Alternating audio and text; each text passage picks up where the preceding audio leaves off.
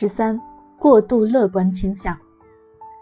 大约在基督出生之前三百年，古希腊最著名的演说家德摩斯蒂尼说：“一个人想要什么，就会相信什么。”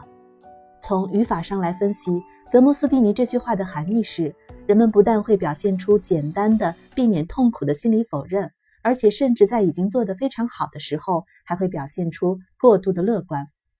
看到人们兴高采烈地购买彩票。或者坚信那些刷卡支付、快递上门的杂货店将会取代许多现金付款、自提货物的高效超市。我认为那位希腊演说家说的是正确的。人们就算并不处在痛苦之中，或者遭到痛苦的威胁，也确实会有过度乐观的心理。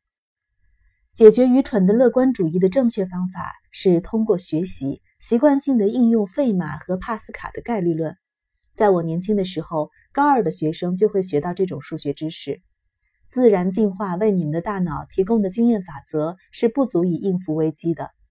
这就好比你们想成为高尔夫球员，就不能使用长期的进化赋予你的挥杆方式，而必须掌握一种不同的抓杆和挥杆方法，这样才能成为好的高尔夫球员。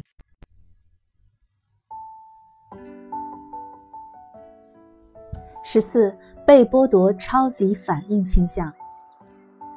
一个人得到十美元获得的快乐，并不正好等于失去十美元给他带来的痛苦的分量。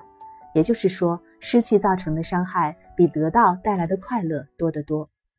此外，如果有一个人即将得到某样他非常渴望的东西，但是这样东西却在最后一刻飞走了。那么他的反应和感受就会像这件东西他已经拥有了很久，却突然被夺走一样。这两种损失的经验，损失已有的好处和损失即将拥有的好处，我用一个名词来概括其两种自然反应，那就是被剥夺超级反应倾向。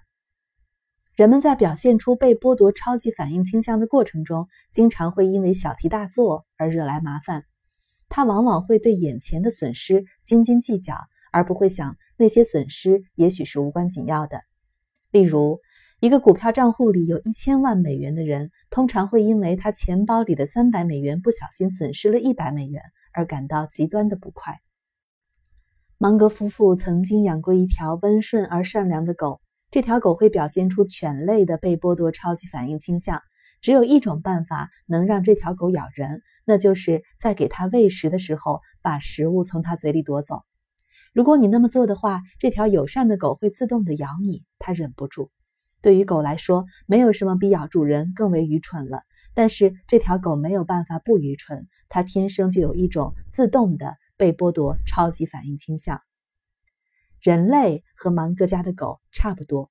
人们在失去或者有可能失去财产。爱情、友谊、势力范围、机会、身份或者其他任何有价值的东西时，通常会做出不理性的、激烈的反应，哪怕失去一点点也是如此。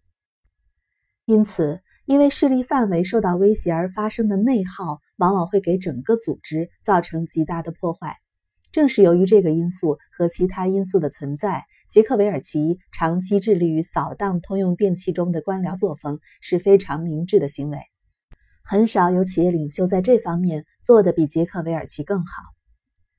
被剥夺超级反应倾向通常能够保护意识形态观点或者宗教观点，因为它能够激发直接针对那些公开质疑者的讨厌和憎恨心理。这种情况会发生，部分原因在于。这些观点现在高枕无忧，并拥有强大的信念维护体系，而质疑者的思想若是得到扩散，将会削弱他们的影响力。大学的人文社科院系、法学院和各种商业组织都表现出这种以意识形态为基础的团体意识。他们拒绝几乎所有和他们自身的知识有矛盾的外来知识。当公开批评者是一位从前的信徒，那么敌意就会更加强烈。原因有两个：一，遭到背叛会激发额外的被剥夺超级反应倾向，因为失去了一名同僚；二，担心那些矛盾的观点会特别有说服力，因为他们来自一个先前的同僚。前面提到的这些因素有助于我们理解古代人对异教徒的看法。数百年来，正统教会基于这样的理由杀害了许许多多异教徒。而且在杀死他们之前，通常还会施以酷刑，或者干脆将他们活活烧死。极端的意识形态是通过强烈的方式和对非信徒的极大敌意得到维护的，这造成了极端的认知功能障碍。这种情况在世界各地屡见不鲜。我认为这种可悲的结果往往有两种心理倾向引起：一、避免不一致性倾向；二、被剥夺超级反应倾向。有一种办法能够化解这种受到刻意维护的团体意识，那就是建设一种极端讲礼貌的文化。哪怕双方的意识形态并不相同，但彼此之间要保持彬彬有礼，就像现在美国最高法院的行为那样。另外一种方法是刻意引进一些对现在的团体意识抱持怀疑态度，而又能力突出、能言善辩的人。德雷克·伯克曾经成功的改变了一种造成糟糕后果的团体思维。在他担任哈佛大学校长期间，否决了不少由哈佛法学院那些意识形态很强的教授所推荐的终身教职人选。一个一百八十度的景观，哪怕损失了一度，有时候也足够引起让邻居反目成仇的被剥夺超级反应倾向。我买过一座房子，原来的房东和他的邻居，因为他们之中一人新种了一棵小树苗，而结下了深仇大恨。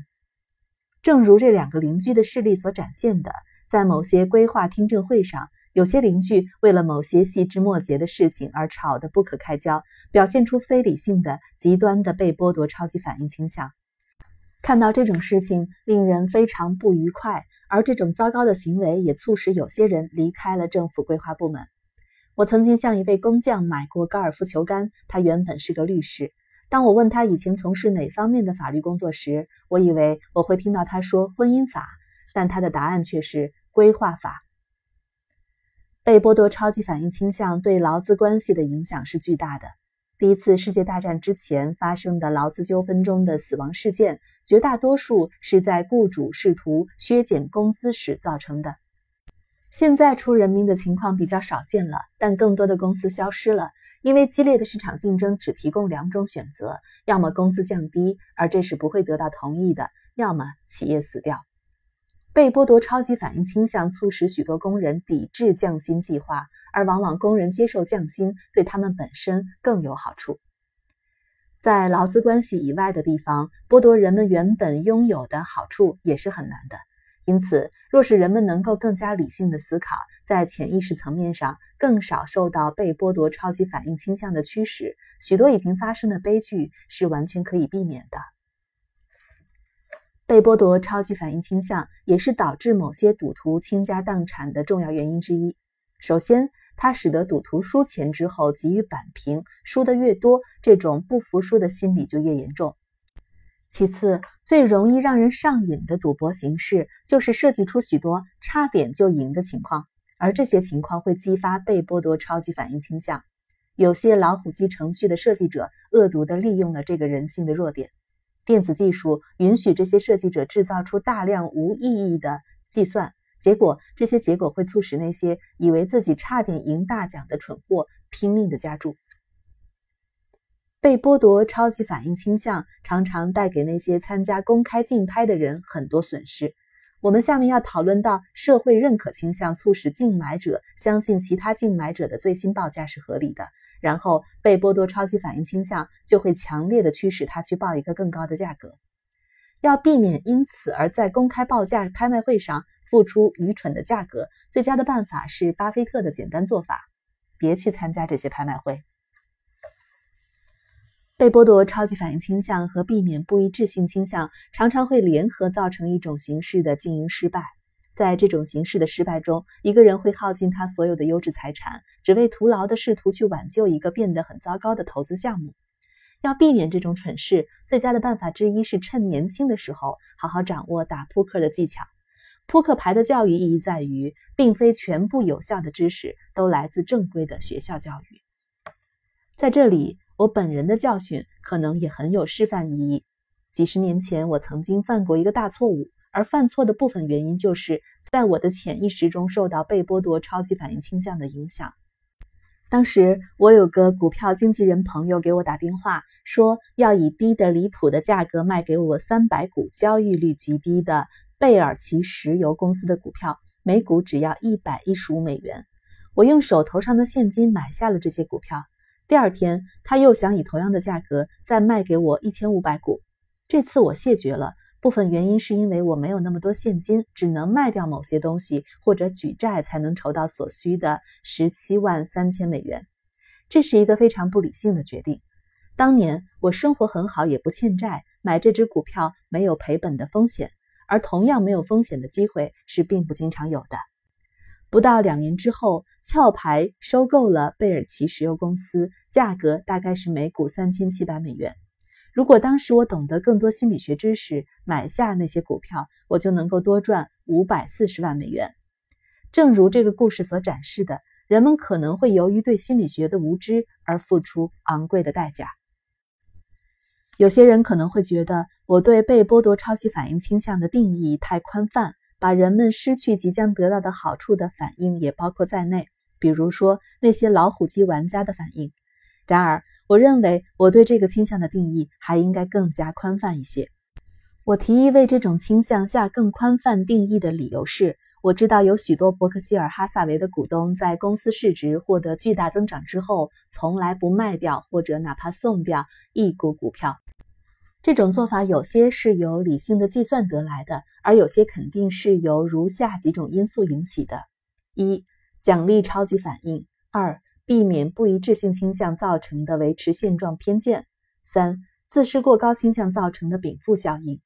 但我相信，他们这么做最主要的非理性原因是受到某种被剥夺超级反应倾向的驱使。这些股东之中，有许多人无法忍受减持伯克希尔哈萨维股票的想法。部分原因在于，他们认为这只股票是身份和地位的象征，减持它无异于自贬身份。但更重要的原因在于，他们担心把股票卖掉或者送掉之后，他们就无法分享未来的收益。